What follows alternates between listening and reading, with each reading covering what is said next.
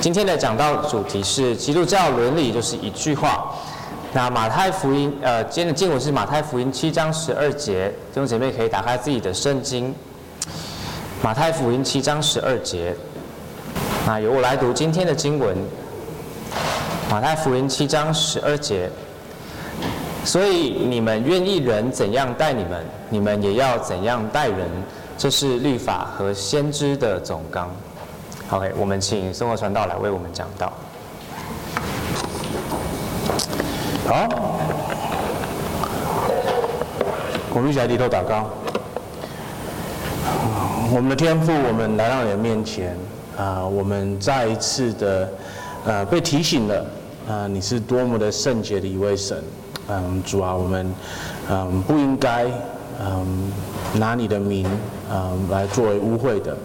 啊，我们应该拿你的名来称为圣的，嗯，所以主啊，我们只能，嗯，在你已经透露给我们的呃范围里面启示，嗯，超乎你的，嗯，你给我们的话语的的启示，是我们没有办法做的，我们也不能够呃用别人的话的的的身份来做启示的事情。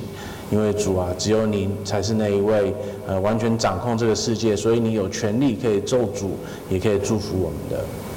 主，我们必须要，嗯，来到你面前承认说，我们太长的，嗯，把你看为不圣洁的，我们太长的，嗯，不认为说你的确是真的全能的神，嗯，你在我们的眼中经常是被看低的、看扁的。我们天父啊，我们恳求你啊，因为主耶稣基督已经为我们所做的牺牲啊，原谅我们的罪。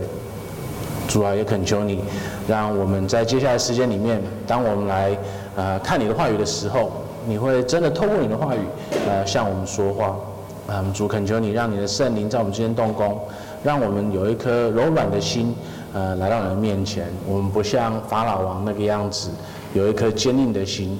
嗯，当你跟他说话的时候，他什么都不听。主啊，恳求你，当你向我们说话的时候，我们是愿意接受的，然后我们的生命是愿意受到改变的。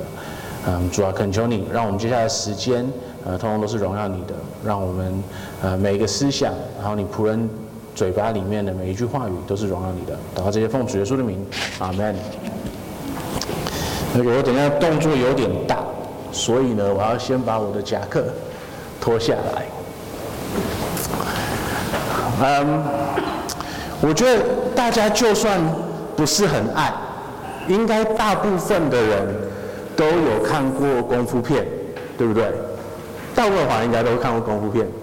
OK，那大家记不记得，就是差不多六十七十年代的功夫片，他们的动动作都是好像很刻意的，每个招式都很明显，就是一个这样晃一下，然后另外一个人这样嘿一下，就这样子，然后每个招式就是。一个招式一个招式这样出来的，很明显。然后呢，到了九十年代以后，我们才慢慢的看见说，就是这些动作变变得就是串起来一点比较好。那事实上，我们每个人就是真的有打过架的人。哎，等一下，这个有点传道的身的背景爆料了。可是真真的有打过架的人，大家每个人都知道说。真的在打架的时候，你你不可能招式那么的明显，就是你你不可能期待说，我这样打过去，然后他就怎么样，然后他打过来之后，我就可以怎么样。真正在打架的时候，基本上他是哇，然后抓住另外一个人，是丢他或者踢他或什么的。那在功夫片里面，为什么他们会把就是两个人的打斗？变成一个就是招式那么明显的东西呢？主要就是因为，嗯，我们在功夫的训练里面，就是任何国术的训练里面，都是用招式来帮助大家知道说，好，我现在可以怎么做，这样就一招一招的教。然后呢，变成说他们拍成电影的时候，他们就变成了一个展现这些招式，嗯的一个机会。那。当人真的在打架的时候，他们不可能遵守那些招式的规则，对不对？嗯，所以才会变成说有这两个很不同的东西。嗯，那可是事实上呢，我觉得我们要是真的对国术或者是就是任何的那种哎，martial arts 的中文要怎么翻呢、啊？武术，嗯，就有有一点点研究的话，就是我我们知道说，就当当当嗯一些人他创造了出一套的系统的时候，他都会给大家一个总纲。呃，那有的时候我们在金庸的那个小说里面，我们就会看到一个拳诀或者是剑诀，对不对？他他可能就是哦，某个人掉入了山谷里面，然后挖到了一本秘籍，然后他他里面就有记载说，好，这个这个这个武功是什么样子的。那在那个最前面都会有一个，就是他他他这这一套的总纲。嗯，所以呢，这个每一套功夫的最高境界，事实上不是。把每个招式学好，因因为你真真正在打架的时候，根本不可能用那些招式。真正的最高境界是你把那些招式通通学会了，然后把它内化，然后呢，把那些那个拳诀用最最真实的方法呈现出来，这样子你才打得赢。嗯，所以像《倚天屠龙记》里面就有一幕，嗯，就是嗯那个赵敏他的手下。带了一群人上了武武武武当山，然后呢，先把张张张三丰打打打呃打伤了，然后接下来呢，呃，他们找了一个就是超级剑术的高手挑战张三丰，呃，然后那个时候呢，嗯，就是张无忌好不容易出现了，嗯，然后呢就要代替张三丰去去跟这一位嗯剑术高手打架比剑术。然后呢，张三丰就跟他说：“哦，我我我有创了一套太极剑，我现在教给你，现炒现卖，然后去跟那个人对决这样子。然后呢，教了以后，他问呃张无忌说：‘哎，你你都记起来了吗？’然后张无忌说：‘哦，我好像忘记了一点点。’然后呢，过了一阵子，张三丰再问他说：‘哎，你现在怎么样子？’啊张无忌说：‘嗯，忘了一大半了。’然后呢，到最后。嗯，张三丰他问他说：“哎，所以现在怎么样子？”他回答说：“哦，忘得一干二净了。”然后张，然后张三丰说：“好，那你就可以上去了。”嗯，所以就是他，他把那些招式通通忘记了，可是他记得了那个精髓，然后变成说呢，他跟那个另外一个人对决的时候，他是可以就是很自由的，可是完全的依赖那套系统的精髓去去对抗他的。好，那你们可能现在可能在想说，这好奇怪哦，传道为什么是武术高手，然后要跟大家讲这一堆金庸的事情？呃，那是因为，嗯，事实上呢，我们基督徒的生活跟打架是很像的。保罗，哎，你你你你不要说我乱编哦，保保罗自己在哥林多前书第九章第二十六节，他就有用打架来比喻。我们基督徒的生活，他说他在这个这这这这个基督徒的征战的生活里面，他不像是一个就是 shadow boxing，就是乱挥舞的一个嗯姿态在在在在在生活，他是真的去刻苦耐劳的去训练自己来打完这场仗。那目前到目嗯，在马太福音第五章七到十一节。嗯，就没有，就就是在在马太福音第五章，然后到了这里呢，就是七到十一七章十一节，这这这一段落，我们基本上看到了主耶稣基督，他在教导他的子民，就是那些招式。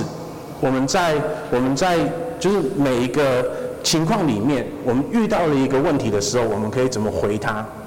可是呢，在第十二节，今天我们的这段经节里面，我们就看到了，就是这这这一整套拳的精髓，这这个就是它的拳诀。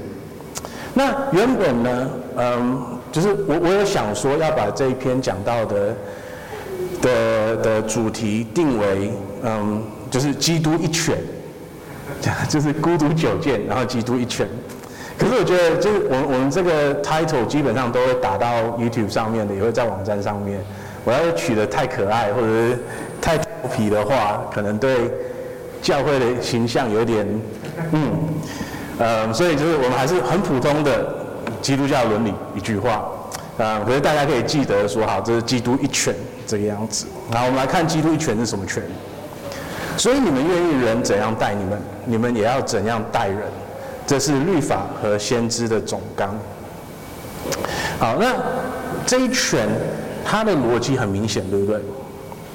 我们想要怎么样子别人带我们，我们也去这样子带别人。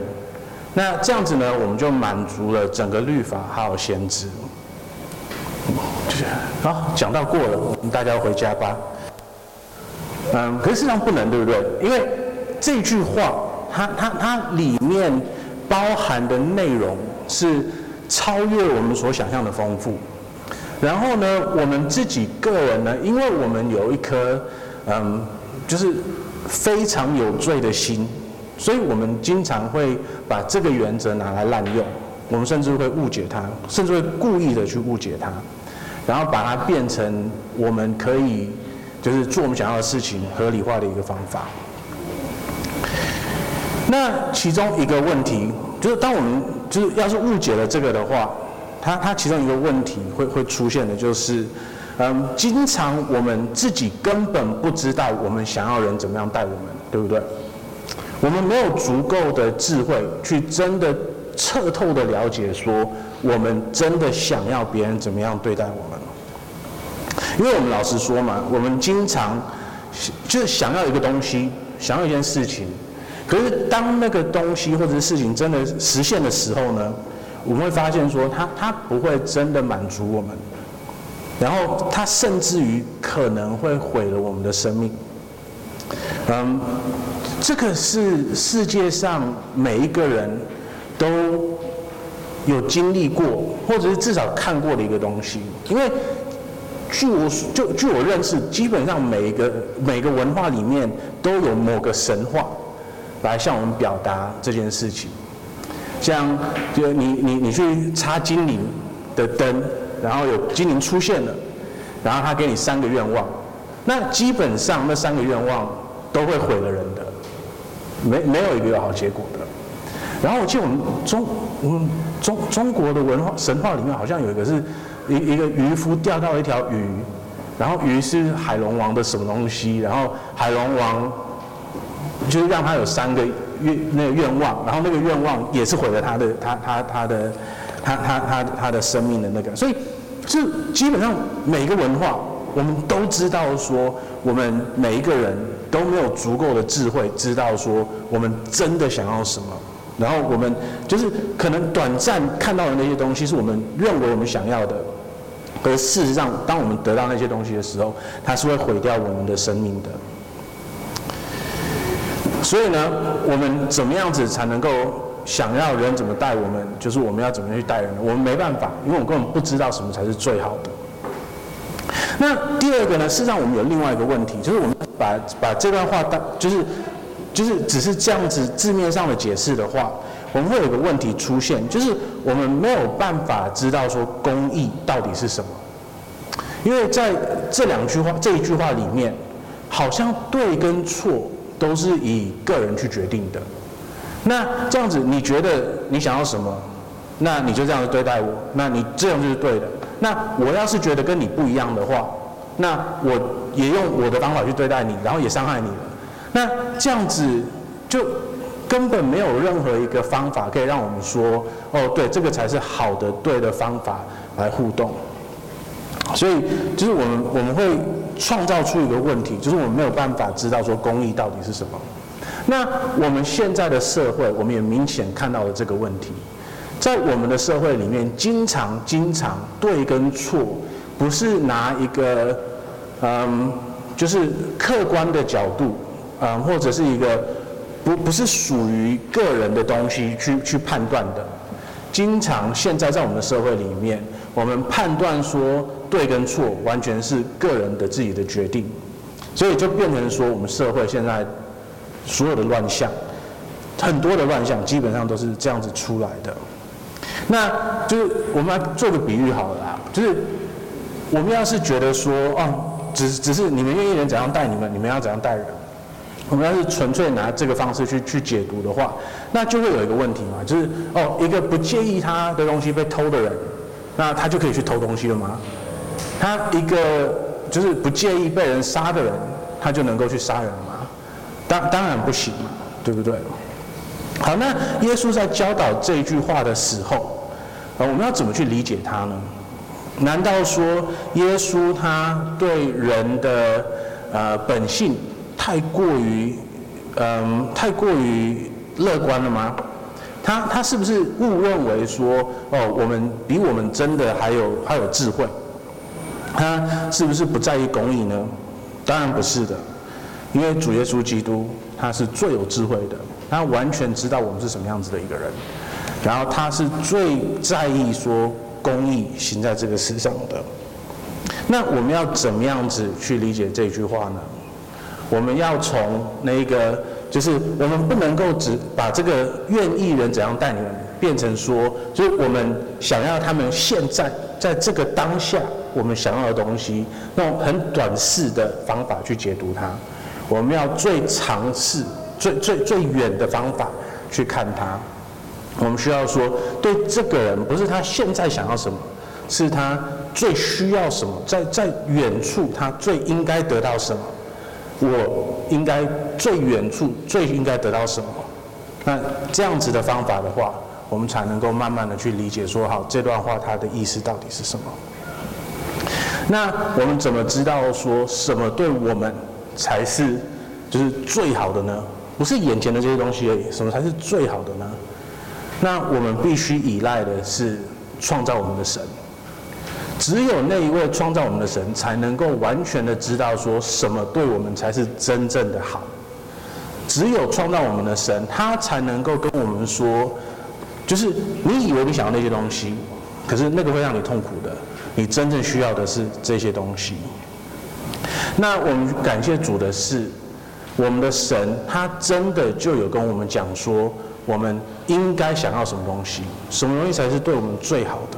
在他的整本圣经里面，他都跟我们讲了这件事情。在圣经里面，他跟我们讲了说，什么对我们来说才是最好的，什么才能让我们得到最大的满足，而不是只是眼前的短暂的满足而已。那在这里呢，我们也看到了说，嗯，就是事实上，耶稣也是这样讲的，因为他这里说，这是律法和先知的总纲。律法和先知就是。换句话说，就是圣经，圣经的教导，所以就是圣经是教我们说，神要想要我们做什么样子的事情，我们才能够得到最大的满足。神想要我们得到一些什么东西，我们才能够得到最大的满足。那当然，我们可以花一辈子的时间去讨论，就是基督教的伦理的每一个细节，那甚至于。永远讨论不完。那我们甚至于可以拿这句话去套在很多不同的情况里面，来看看说它到最后会是什么样子的。那所以当然今天有四十分钟，我没有办法很细的跟每个人跟大家讲说，所以这个是什么样子的。可是我觉得我们可以把它简化它一点点。呃，我们今天就会来看说，嗯，我们要用公益的方式去待人。然后我们要有怜悯的心去待人，然后呢，我们接下来要看到的是，嗯，就是我我们会找一两个，就是实际上面的的嗯的例子，来来看看说好，这那就是公益跟怜悯去待人的时候，它看起来可能会是什么样子的。所以第一点是我们要用公益的方式去对待人，第二点呢是我们要有怜悯的心去对待人。然后第三个呢，我们会套用一些比较现实的例子来看，说这这个在在我们的日常生活中可能会是什么样子的。好，所以第一个呢，我们来看，就是我们用公义的的态度或者公义来对待人。嗯，那在这里呢，公义跟律法是一样的，对不对？神神给我们律法，那律法跟我们表达的就是公义。那这个律法呢，它不只是就是我们最近在读的十诫而已，它不只是就是圣经里面那一些看起来像一条一条的规则的东西而已。嗯，在这里呢，嗯，就是律法是摩西五经的一个简称，啊，那个时候的用法就是这样，他们会说摩西的五经就是律法这样子。OK，所以是创世纪、出埃及记、利未记。嗯，属民记、民数记、民数记，嗯，还有生命记。所以呢，当我们去看律法的时候，我们必须要从创世纪开始看，从创造开始看，而不是直接翻到出埃及记第二十章，然后开始看十诫，然后呢就跳过一些故事的地方，然后再去看另外一些律法，不是这个样子的。我们是摩西五经通通都要看的。那当然今天没有办法去看整个摩西五经，所以我只能把一些嗯，就是比较特殊的地方挑出来跟大家讲。OK，那在摩西五经里面呢，我们才会真的看到说什么是好的，什么是真的，什么是美的。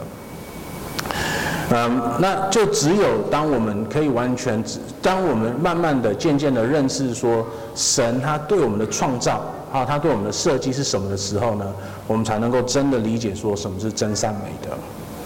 那这样子的话呢，我会鼓励大家。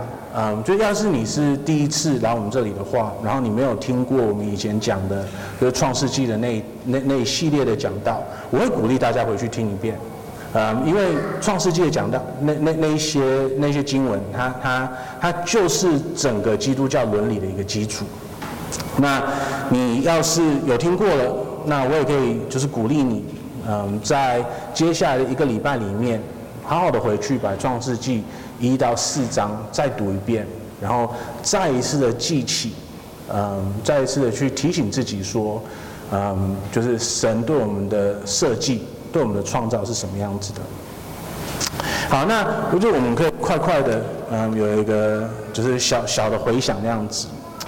所以神他创造我们的时候，他创造我们是有身体也有灵的。然后他创造我们的时候呢，他创造了男性以及女性。他创造我们的时候呢，他的期待是我们跟他会有关系，然后跟别人也都会有关系。然后他创造我们的时候呢，他对我们的期待是我们会治理整个世界。然后我们在治理他的世界的同时呢，我们可以享受他给我们的呃一切的好处。他会给我们我们所需要的东西，然后呢，他会给我们一个丰盛的天长。嗯，换句话说呢，它会让神的子民越来越多。好，那这样子的话，对我们来讲，这是什么意义呢？好，第一个，神创造我们的时候，他创造我们是有身体还有灵的，所以呢，我们必须要去好好的照顾我们的身体还有我们的灵，两个都要。我们不能说哦，我们就是纯粹是灵而已。所以，我们只花很多时间在想东西、在祷告等等等等上面。我们还要确定说，我们有一个有一个嗯健康的身体。那这样很多人他们可能往另外一边倒，嗯，他们可能就是哦很注重身体，一天到晚都在想说我要养生，我要怎么样怎么样怎么样什么什么什么的，我要怎么样子才能够练出六块肌，我要怎么样子才能怎么样。可是呢，他没有花任何的时间。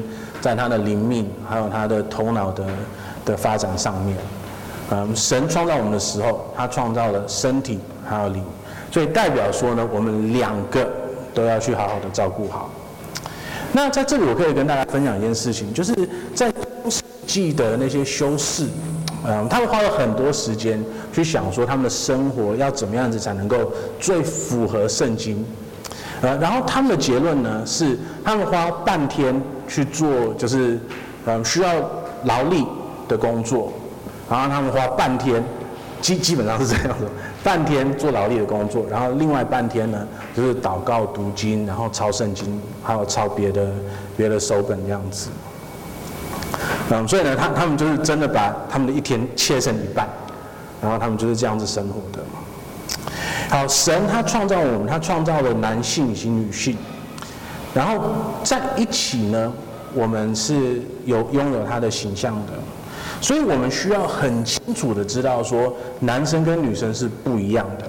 可是呢，我们虽然不一样，可是在神的面前，我们是有同等的价值的。所以，我们可能在教会里面，在我们的婚姻里面，在我们的家庭里面，我们有不同的工作。可是呢，神在看到我们的时候，然后我们对待彼此的时候，我们需要知道说，我们大家通通都是平等的。OK，这个在我们的社会里面是多么的重要的一件事情啊。然后他创造我们，因为他要跟我们有关系，然后我们跟彼此也要有关系。那这就代表说，我们需要花尽量的花，我们需要花时间去去维持我们跟他的关系。这有各式各样的方法，嗯，读圣经、祷告、敬拜等等的。可是无论如何，我们需要花时间在维持我们跟他的关系上面。然后我们也需要去帮助别人更认识他，不是吗？然后呢，要是他创造我们的时候，他想要我们跟彼此有美好的关系，那我们真的需要想更，我们需要花更多的时间去想说，所以我们要怎么样子才能够好好的去陪伴彼此？我们怎么样子能够慷慨的给予别人我们的时间，还有金钱，还有各式各样的资源，来让我们可以一起的去享受神给我们的美好。然后神他创造我们。来治理这个世界，所以我们应该是要工作的，我们应该要在这个世界上有有有做事情的，我们应该要把神的次序带到这个世界里面去，所以我们每个人都应该好好的去工作。那我们也应该要找机会，找方法，让别人可以同样的工作。啊，所以在在小孩子的身上，这这个就很明显，对不对？他们现在还没有办法工作，所以我们在找方法教导他们，让他们知道说未来可以做些什么事情。啊，那对对成年人还没有工作的，我们也可以这样子去想他。我们不是只是想说，哦，好，你现在没有工作，我怎么拿钱给你，让你可以有下一餐？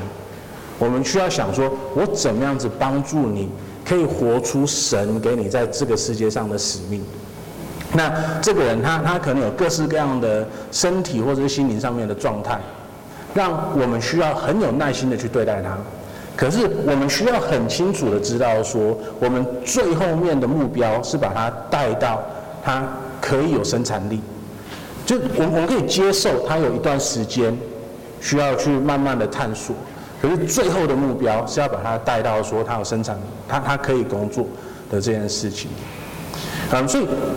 是，就我我们的政府在做就是这类的工作的时候，我觉得都很棒，所以有有有真的帮助到一些有需要的人。可是我们需要更深的去思考这个问题，就是我们不只是怎么样子把税金拿来维持这些人的生命而已，我们需要把怎么样子怎么鼓励他们，让他们自己可以开始有生产力。那因为我觉得我我自己个人的经历，嗯，也也影响到我这这方面的看法，就是就我很多我认识的有有身身体上面的的障碍的人，事实上，就是他们的身体的障碍，他们从来不会让让他影响到自己的的生活。嗯，你们应该有些人有听过我分享，就是我大学的时候有个很好的朋友，他他的手。他他小的时候手就只就就就只有超过到这里而已，OK，所以他他他他他就只有一只手，他呃，yeah，嗯，然后呢，他竟然还可以骑脚踏车，而而且不是说就是那种只是骑在路上平平的，是骑山地，然后跨越的那那那种那那种脚踏车，他可以弹吉他，这个就很厉害了，嗯，就他他他就。我我跟他相处的时候，我从来没有想过说，哦，对他他没有一只手，嗯，基本上他我我从来没有需要帮助他的地方，甚至于还有一次，我有一包洋芋片开不起来，就我两只手一直在那样，完全没有办法，然后他直接抓过来，用嘴巴咬着它，就开了，所以他他不让他只有一只手，变成就是他就是防防止他。去好好的做事情，去面对这个世这个世界的的一个借口。嗯，他他的爸爸妈妈，我相信也在他小的时候就花了很多时间帮他建立起来，说，就是你有你，我们每个人都会有自己不足的地方。那你的不足的地方是这个，那你要怎么样子去胜过他？嗯，然后好好的变成一个可以对这个社会有贡献的人。嗯。然后呢，神创造我们的时候，他创造我们，让我们可以好好的去享受他给我们的一切的美好，然后也让我们有嗯，可以有丰盛的嗯的一切。在这里呢，我们需要知道说，我们可以开开心心的接受神所给我们的每一个好处，然后我们可以。嗯，有一个感恩的心，去享受他给我们的这一些。那这个是神他原本给我们的一个创造，给我们的一个设计。我们本来应该是这个样子的，可是呢，这个世界很快的变成了一个有罪的世界。神的子民背叛了神，神的子民没有活出那个样子的生活。然后不止如此，当那个背叛开始以后，就有更多的别的罪开始出现了。慢慢的、慢慢的，更多的别的罪出现了。到了那个时候呢，人类不只是没有去做他们应该要做的事情，他们甚至于开始去做他们不应该做的事情。然后到最后呢，变成说神需要。发律法，就是我们刚才想的那种律法下来，来跟我们说我们不应该做什么事情。所以你看十诫基本上很多通通都是不能够做什么，不应该做什么，只有一两条是你应该要做什么的。所以呢，神他因为我们的罪，他需要跟我们说，你不能够去拜别的神哦。实际上，这这这个这个在完美的世界，简直是超级废话。就是我们才刚受到神的创造，我们可以在大自然里面看到他的智慧，我们在我们的生命里面可以看到他的护理。然后他既然需要跟我们说不能够去拜别的神，这这这到底是怎么搞的啊？那当然这不是神的错，这个是我们的错。他需要跟我们说，我们不能够，嗯，刚刚那个是怎么讲啊？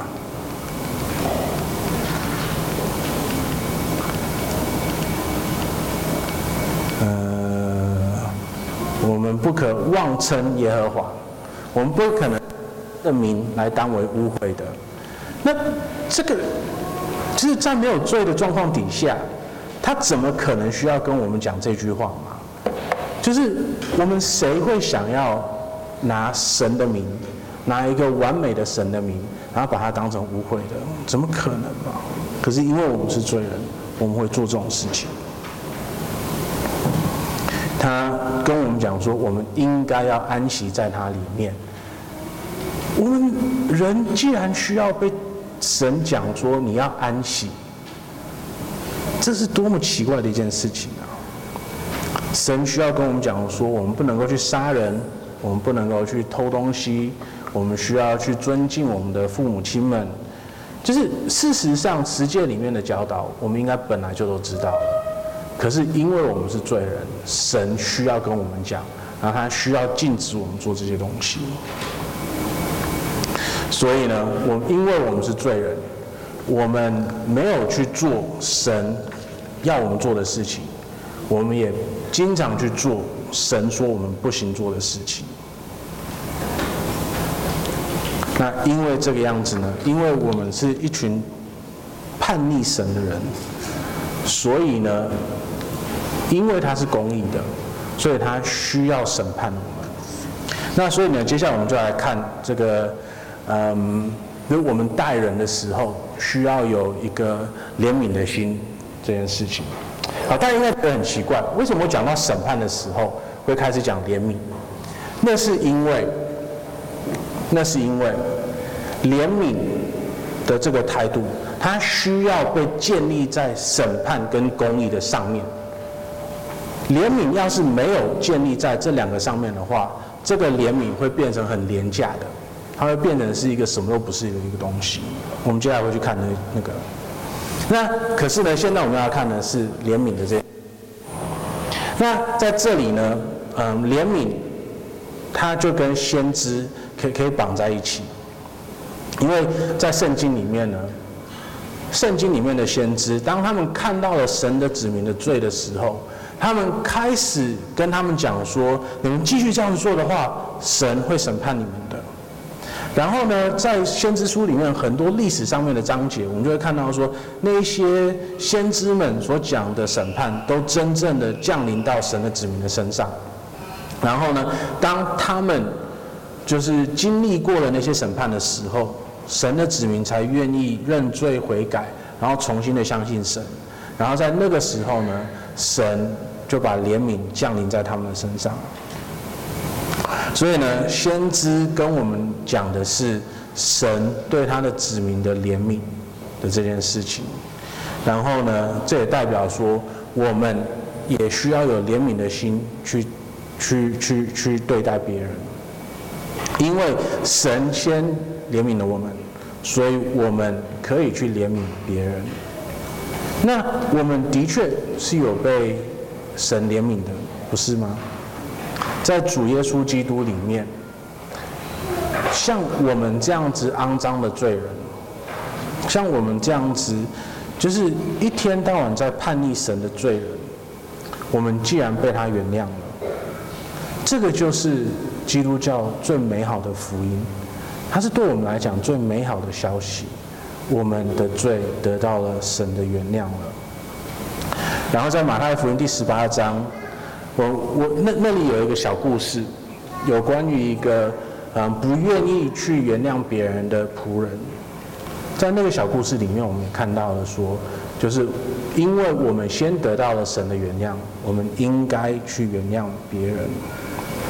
那可是在这里，在这个方面，我们需要很清楚的知道一件事情，就是呢，这个怜悯它是建立在公义。还有审判上面的，要是我们没有公义跟审判的话，这个怜悯是不成立的。这个为什么重要？它重要的原因，是因为我们经常会太轻看我们的罪，因为我觉得我们大部分的人，我们的自我的感觉都是非常非常良好的，我们基本上会认为说，哦，我们没有做什么太太不好的事情。我们做的事情呢，就是，没什么大不了的啦。那这样子的话呢，神怜悯我们，他原谅我们是是很自然的，他他不是一个很很很重要的东西啊。因为我们会这样子做，所以我们会这样子去认为说，这个怜悯是是不是什么大不了的事情？那这样子也让我们看清了福音的美好。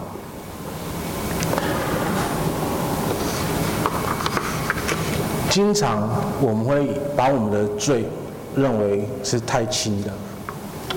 所以假设今天立凯他来碰撞我一下，哦，我们在我们在外面聊天，他他他这样弄我一下，然后我说哦，没关系没关系没关系，好，这个是好事情，呃，我我原谅他，这这没什么大不了的。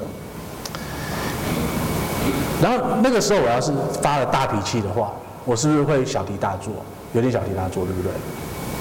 好，那可是今天他去我的书房，把我里面的书通通烧掉，然后我我就只跟他说哦，没关系没关系，这这个反应就有点奇怪，对不对？你你们甚至会怀疑说，哎，传道真的爱读书吗？对，假设立凯伤害我的家人，然后我就只跟他说哦，没有没有没什么没什么，那你们就会怀疑说，哎，我真的爱我的家人吗？对不对？所以就是那那个那个冒犯，那那个伤害，嗯，他多他他要是是很严重的，那我们用一个就是哦没有什么事情的一个态度去对待他的话，我们会看到说他是一个不公义、不好的一个反应，对不对？那对神来说也是一样的。我我们不能够把我们的罪每一个罪都想成只是哦。碰了他一下而已，我们要很明确的知道说，我们犯的每个罪对他来讲都是一个极大的冒犯。为什么是这个样子呢？因为当我们犯罪的时候，我们伤害了我们自己，我们也伤害了别人。就我们伤害别人，这这个应该是很很很容易看得出来的事情，对不对？当我去偷了乃光的东西，我伤害了他，对？当我去嗯揍了某个人一拳，我伤害了他；我杀了一个人，我伤害了他；我骂了一个人，我伤害了他。可是他怎么样子会伤害我自己呢？事实上，在我们的文化里面，我们有这个东西。就是我们犯的每一个罪，事实上都会在我们的身上，还有我们的心理上面留下一点点的痕迹。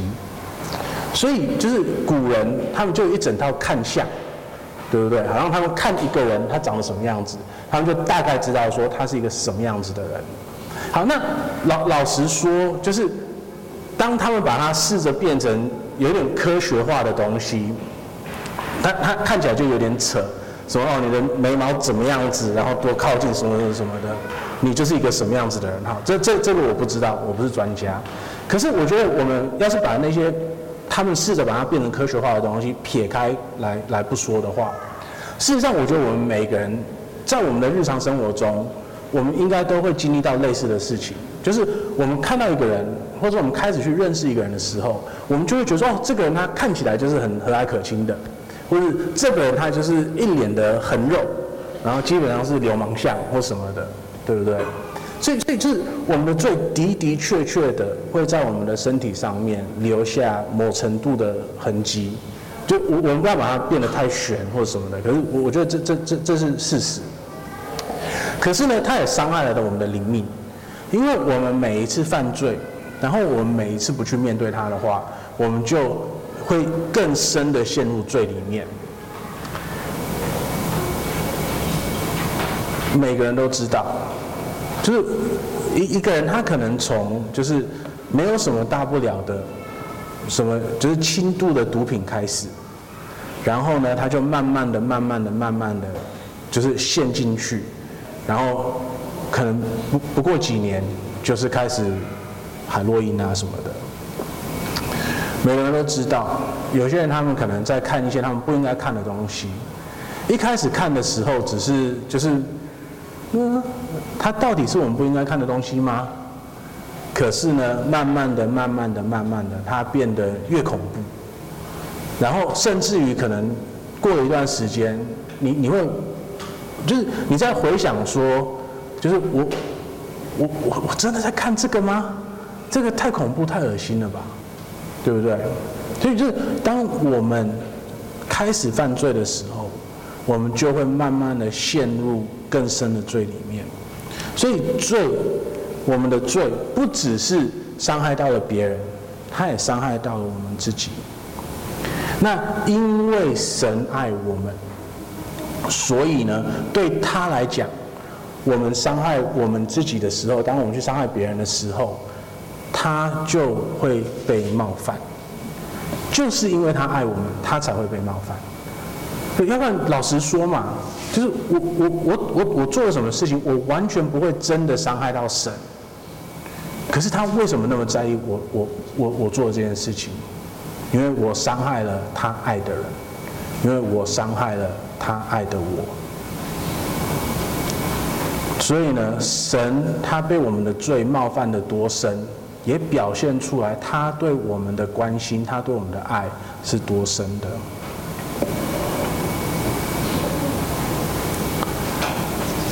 那他得到了这个冒犯，他的反应是什么呢？他爱我们，他被冒犯了，他的反应应该是什么呢？因为他是公义的神，所以他必须要审判我们。要不然他就不是真的公义的神嘛，对不对？他也不是真的爱我们的神。那可是呢，他要是真的以完全公义的态度来对待我们，我们没有任何一个人可以生存下来，因为我们每一个人都应得他的审判，我们每个人都应得他的惩罚。因为我们每个人都是罪人，我们没有任何一个人活出了我们应该要有的生活，我们也经常在做我们不应该做的事情。那所以呢，我们需要的是什么？我们需要的是神的怜悯。好，那我们有看到说，他为什么他为什么一定要惩罚我们？因为他是公义的，他爱我们，他关心我们，所以他需要去做公义的事情来审判我们，来惩罚我们。那这样子的话呢，我们有没有办法逃过这个惩罚呢？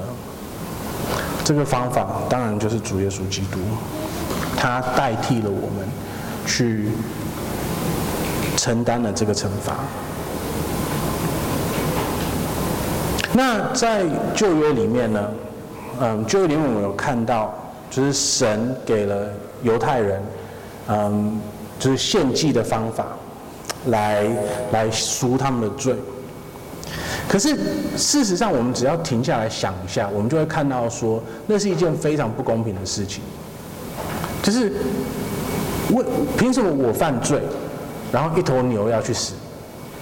凭什么我犯罪，然后一头羊去死？这这个好像是不公平的事情嘛，对不对？那可是呢，就是就是每每一个这种方法，它它都有它不足的地方。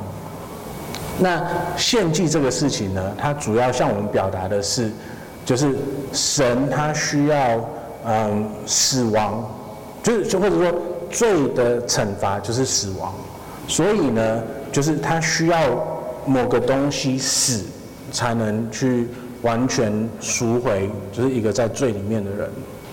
嗯，可是呢，他他没有办法，就是让让我们看到说，就是他他整个。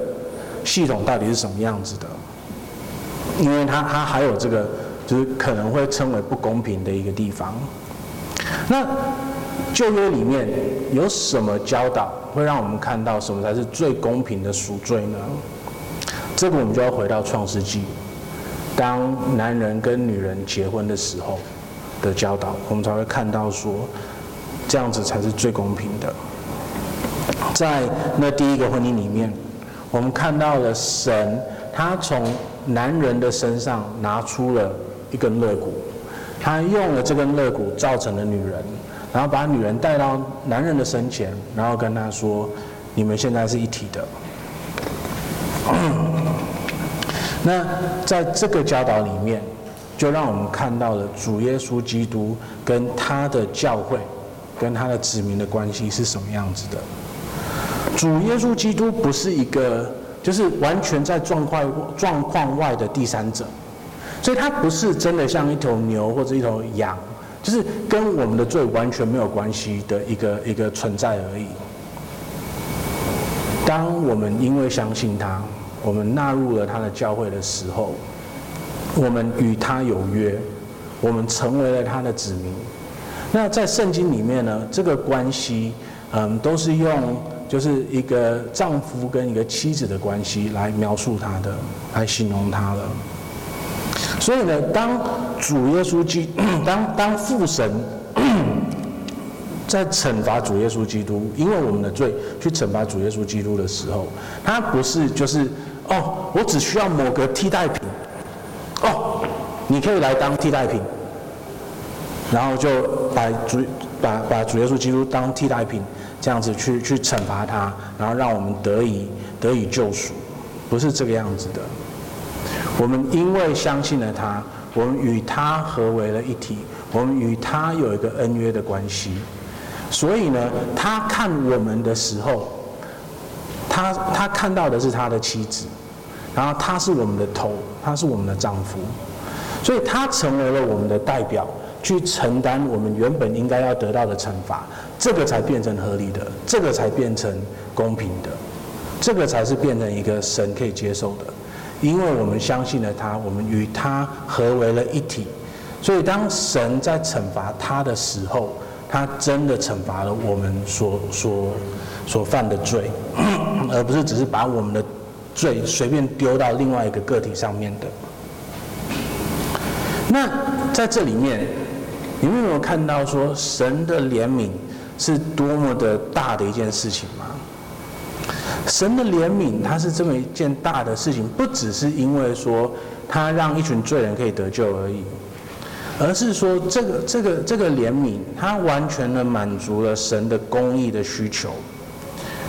然后呢，要满足这个公义的需求，他需要做一件很恐怖的事情，就是让他的圣子自己来到这个世上，与一群罪人立一个约，让罪人可以成为他的妻子，让他们的罪可以转移到他的身上，然后他愿意为他们的罪，为我们的罪而死，而献出自己。然后呢，当他复活的时候，我们得以与他复活。这是多么大的一件事情啊！你有没有看到说，神给我们的怜悯真的不是廉价的？他付出的代价是多么的大的？所以在这里呢，我们必须要回到我们原本的那个的的教导。所以你们愿意人怎样待你们，你们也要怎样待人。这是律法和先知的总纲。在这里面，我们看到了说，我们需要用公义的态度去对待别人。那因为我们得到了神的怜悯，我们也需要有怜悯的心去对待人。可是，我们要记得说，这个怜悯不是廉价的，它不是一个随随便便的东西。为什么这个说这这这个说法很重要呢？我觉得我们应该用一个实体的例子，呃，来来讲。嗯，这这不是一件我很喜欢讲的事情，嗯，可是我觉得我必须讲出来。嗯，在美国，老实说全世界，陆陆续续的有一堆就是牧者，嗯，他侵犯了，通常是女的女的会有，嗯的的一些事情出现，还有侵犯小孩子的事情出现。然后当这些事情出现的时候呢，嗯，很多教会的一个做法，就是说，哦，你要你要赶就就就找那个被害者，然后跟他说，哦，因为你被怜悯了，所以你必须去怜悯那个牧者或者那个侵犯你的人。那就是这个原则是对的，可是呢，他轻看了怜悯的代价到底是什么？他完全轻看了怜悯的代价是什么？他太快的要求一个被害者赶快就是去所谓的原谅一个人，可是我们没有看到那个人有任何的嗯愿意悔改的心，所以就导致了说那个人他可能过了一阵子又会做同样的事情，然后在另外一个人的身上，啊，就我们教会小孩子很多，我不想讲太明显。嗯，可是大家应该都大概知道我在说什么。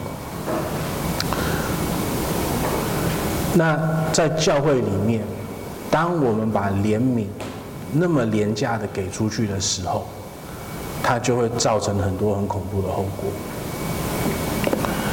我们的长子们，要是我们遇到了这个事情的话，我们需要好好的去思考说，公义。怎么在整件事情里面被呈现出来？我们怎么有怜悯的心去对待？不只是，就是因为我们会觉得说，好像加害者最需要我们的怜悯心，可是事实上，我们需要记得说，被害者他也需要我们的怜悯。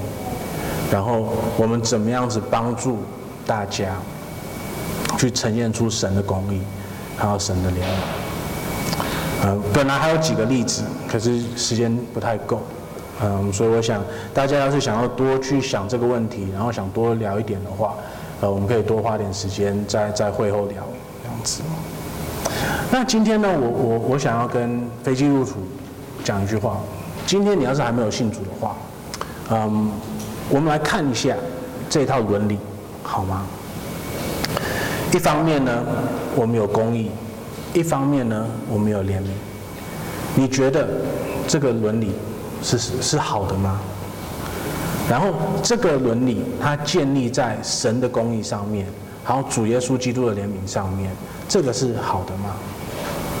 因为我觉得你要是还没有信主的话，你需要想一个问题，就是你怎么去定义公义这件事情？你怎么知道什么才是对或者错的？社会。跟你讲的吗？你爸爸妈妈教你的吗？可是社会跟你的爸爸妈妈可能都会教你不对的价值观，对不对？哦，你自己想的吗？可是你也可能有错误的价值观出现了，所以你怎么知道什么是公义的？以基督教的观点来说，我们会说，我们唯一能够知道什么才是真正的公义，是因为我们有神，创造这整个世界的神，来跟我们讲说公义是什么样子的，所以我们才知道什么公义是什么样子的。那你想要有怜悯吗？怜悯是一件对人来说不太自然的东西。我相信我们每个人都有这个经历。就是啊，我们在开车的时候，某一个，所以我我刚才差点讲了一句我不应该讲的事。某一个人，他用不应该开车的方法去阻扰你了，我就心里面的那个怒气就很快的出现了，对不对？说不定把人家的祖宗都骂了不知道几遍。那这个反应。不是一个怜悯的反应，对不对？我们就只要有人伤害到我们，只要有人伤害到我们的家人，我们关心的东西，我们就就会生气，我们就会想要反击。怜悯对我们来说不是一个自然的反应。无论你今天认为你人多好多 nice，当某个人他真的去威胁到了你的存在，你你关心的事情的时候，我相信大部分的人。基本上没有任何人可以真的用怜悯的心去对待别人，除非他们经历了主耶稣基督对他们的怜悯，除非他们知道说神的怜悯是什么样子的。所以今天你要是还没有信主的话，嗯，我可以邀请你来好好的思考这个问题：你的公义的标准是哪里来的？你觉得怜悯是一件好事情吗？那要是这个样子的话，会不会？你需要先接受主耶稣基督，你才能够开始学基督一拳呢。当然是的嘛。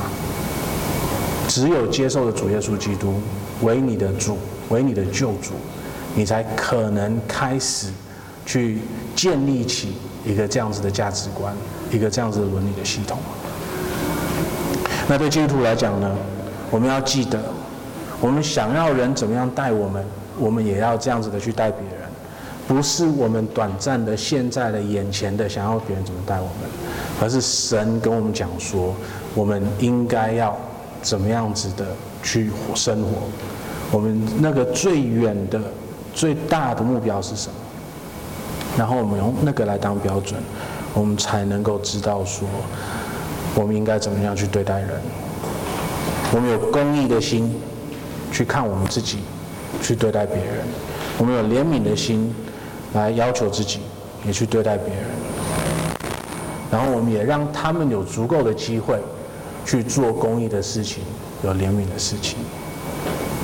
那我们永远都不应该牺牲公益来完成怜悯，我们也不应该牺牲怜悯来完成公益。